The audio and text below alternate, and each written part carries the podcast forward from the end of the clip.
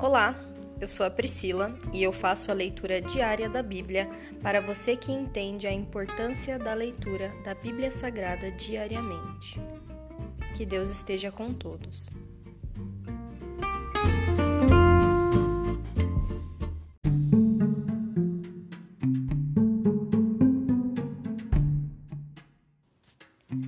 Ouça agora o capítulo 11 do livro de Gênesis, a Torre de Babel. Houve o tempo em que todos os habitantes do mundo falavam a mesma língua e usavam as mesmas palavras. Ao migrarem do leste, encontraram uma planície na terra da Babilônia, onde se estabeleceram. Começaram a dizer uns aos outros: Venham, vamos fazer tijolos e endurecê-los no fogo.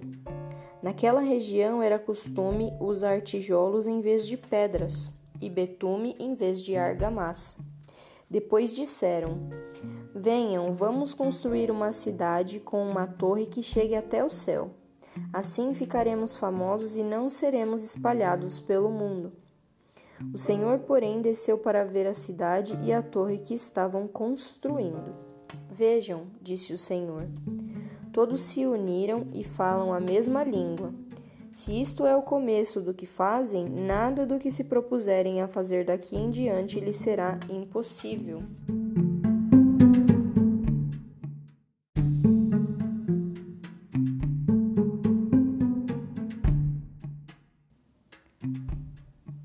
Venham, vamos descer e confundi-los com línguas diferentes para que não consigam mais entender uns aos outros.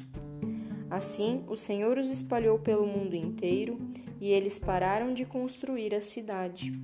Ela recebeu o nome de Babel, pois ali o Senhor confundiu as pessoas com línguas diferentes e as espalhou pelo mundo.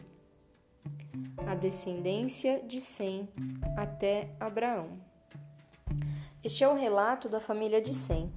Dois anos depois do dilúvio, aos cem anos, Sem gerou Arfaxade.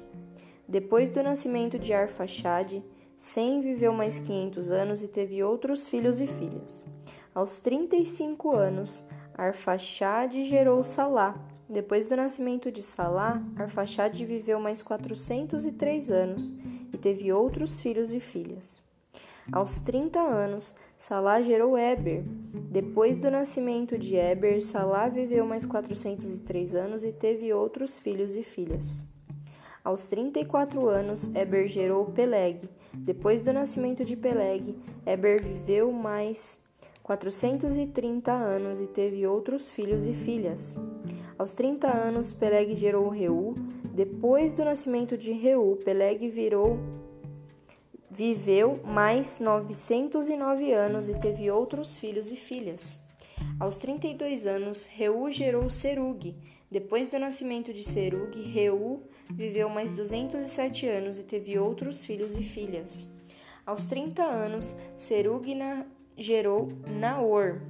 Depois do nascimento de Naor, Serug viveu mais 200 anos e teve outros filhos e filhas. Aos 29 anos, Naor gerou Terá. Depois do nascimento de Terá, Naor viveu mais 119 anos e teve outros filhos e filhas. Depois que completou 70 anos, Terá gerou Abraão, Naor e Arã. A família de Terá. Este é o relato da família de Terá, pai de Abraão, Naor e Arã. Arã, que foi o pai de Ló, morreu em Ur, dos caldeus, sua terra natal, enquanto seu pai Terá ainda vivia. Tanto Abraão como Naor se casaram. A mulher de Abraão se chamava Saraí e a mulher de Naor, Milca. Milca e sua irmã Isca eram filhas de Arã, irmão de Naor. Saraí, porém, não conseguia engravidar e não tinha filhos.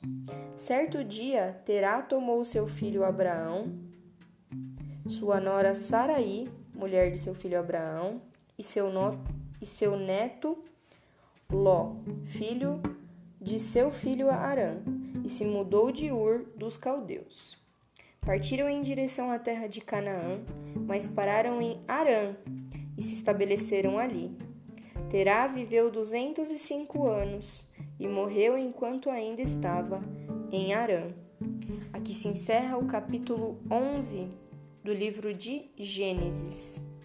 E a minha oração hoje é para que não queiramos desafiar a ira de Deus, pois Ele sabe de todas as nossas capacidades, Ele sabe de toda a nossa vida. E mesmo que tudo ou nada saia da forma que nós queremos, Ele ainda é Deus. Não devemos culpá-lo ou tentar desafiá-lo por qualquer coisa que aconteça na nossa vida, pois Ele é Deus de qualquer forma. Se ele atende a nossa oração, ele é Deus. Se ele não atende, ele é Deus. E mesmo se ele atende ou não atende, isso ainda é parte do plano de, de Deus, o plano dele para as nossas vidas. Sejamos humildes e saibamos reconhecer todos os seus tempos, meu Pai. Em nome de Jesus. Amém.